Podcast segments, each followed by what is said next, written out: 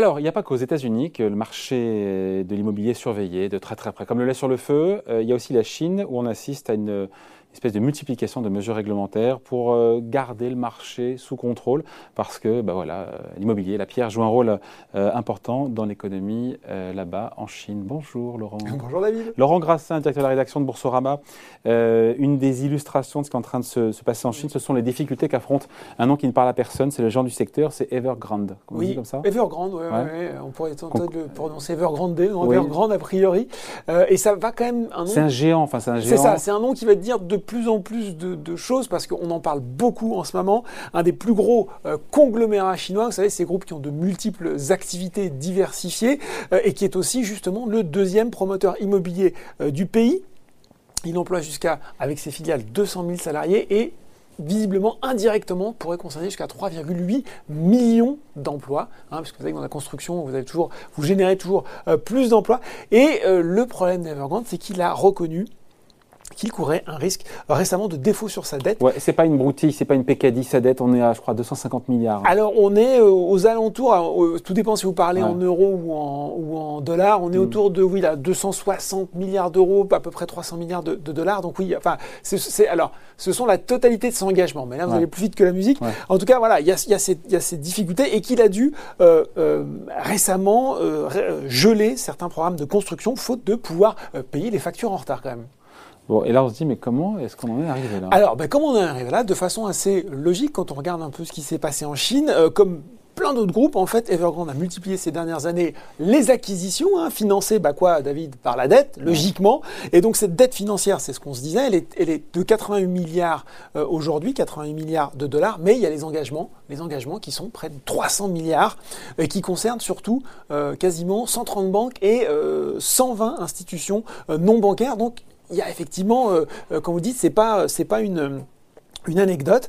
Euh, et, dans le même temps, la trésorerie du groupe, elle est à son plus bas niveau. Résultat, qu'est-ce qui se passe? Bah, D'être au plus haut, trésorerie au plus bas, j'imagine qu'en bourse, ça a dû, ça a dû secouer. C'est très compliqué. Hein. Le titre perd 76% depuis le début de l'année. Ses actions et ses obligations sont sous pression. Vous savez, c'est ce qu'on appelle désormais, c'est ce que Xi Jinping avait lui-même qualifié de rhinocéros gris.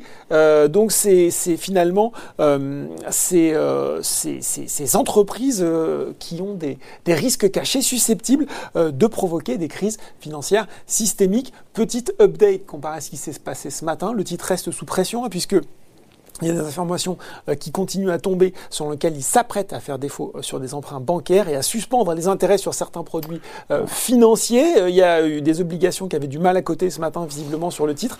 Donc on voit bien que la maison brûle. Voilà. Et si on raccroche avec le sujet de départ, avec ce qui se passe sur le marché de l'immobilier, Alors, il y a voilà. une espèce de craquement sur le marché immobilier chinois. En, tout cas, on ne va pas dire qu'il y a un, craquement sur le marché immobilier, mais les autorités chinoises veulent absolument s'en prémunir. C'est peut-être ça aussi qu'il faut retenir. C'est-à-dire que, euh, effectivement, pourquoi euh, ces difficultés d'Evergrande arrivent maintenant C'est parce qu'il y a eu un durcissement euh, des conditions d'accès au crédit pour les promoteurs immobiliers. Délibéré. qui a été décidé il y a un an par les autorités chinoises, craignant justement une surchauffe bah, du marché immobilier. et donc, elles ont déterminé des nouvelles règles selon lesquelles les entreprises, notamment les promoteurs immobiliers, pouvaient contracter des emprunts supplémentaires. Là aussi, le but, c'était de limiter l'endettement et puis surtout euh, euh, d'éviter comme ça une augmentation des prix. Et il n'y a pas eu que ça, c'est-à-dire que c'est là où finalement on raccroche les wagons avec ce qui se passe de façon plus générale sur le marché immobilier. Ils ont euh, poursuivi les banques afin de réprimer les prêts illicites. Il y a aussi les autorités centrales qui ont demandé à cinq villes récemment de renforcer les contrôles sur les prix de vente des logements. Et puis à Shenzhen, où visiblement les prix explosent joyeusement, il y a une campagne qui a été lancée visant là aussi à réprimer les prêts illicites. finalement, l'objectif, il est assez clair et ça revient un peu à ce qu'on à ce qu'on se dit sur les différents euh, plans de relance, c'est que finalement, et vous en parliez il n'y a pas si longtemps avec Patrick, Artus, avec Patrick Artus, c'est euh, que euh, l'argent, on préfère dans les plans de relance qu'il aille soutenir les industries, l'économie manufacturière, la technologie, plutôt que d'alimenter une bulle et sur la construction et sur les achats d'appartements ou de maisons. Et c'est pareil là-bas?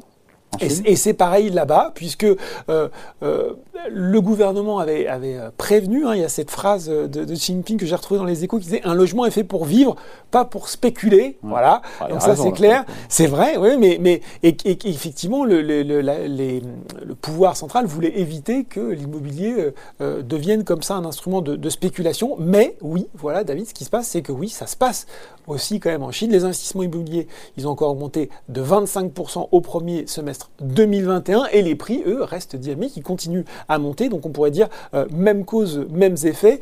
Euh, c'est particulièrement important en Chine. Où on sait que l'immobilier bah, joue un rôle euh, fondamental déjà pour l'épargne et l'endettement des Chinois. C'est un quart du PIB, c'est 10% de l'emploi. Donc on comprend bien ce que ça a de stratégique pour le mmh. gouvernement de maîtriser ce qui se passe sur ce marché. mais si le marché pour l'instant va bien, même si le marché immobilier va bien, même si Pékin cherche à resserrer un peu les conditions pour éviter la bulle, Comment on arrive à Evergrande qui, qui, va mal puisque le marché est sain derrière? Bah Parce que en fait, le, c'est que c'est qu'on est sur des groupes qui sont déjà hyper tendus et qui ont besoin du financement euh, constant pour pouvoir se développer et qui se retrouvent tout d'un coup privés d'un accès au financement, ce qui va compliquer euh, singulièrement leur situation. Ok.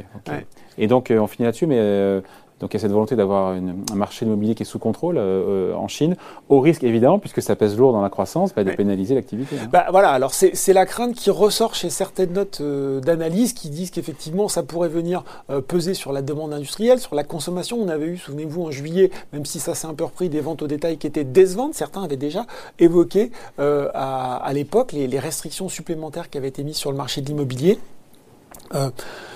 c'est un euh, facteur à regarder en ce moment. Après, euh, on n'est pas euh, encore une fois, on n'est pas aussi, on n'est pas dans le rouge vif. on sait que les autorités chinoises sont sont assez justement conscientes du problème et qu'elles vont tout faire pour ménager la chèvre le chou. Et sur Evergrande, pour finalement reboucler par là où on avait commencé, il y a beaucoup d'analystes là aussi qui disent que on va bien voir, hein, puisqu'il semblerait que euh, ça s'intensifie, mais qu'il est un peu too big to fail et que là aussi, on va l'accompagner euh, dans, euh, dans cette période pour faire face à ces difficultés et, pas le voir tomber avec toutes les répercussions négatives que ça pourrait avoir. Parce qu'après, il faut éteindre l'incendie. C'est ça. Donc, ah, c'est un, un, facteur qui va être intéressant à continuer à regarder sur les mois à venir. Pour le moment, il est encore trop tôt pour parler d'une vraie, vraie menace.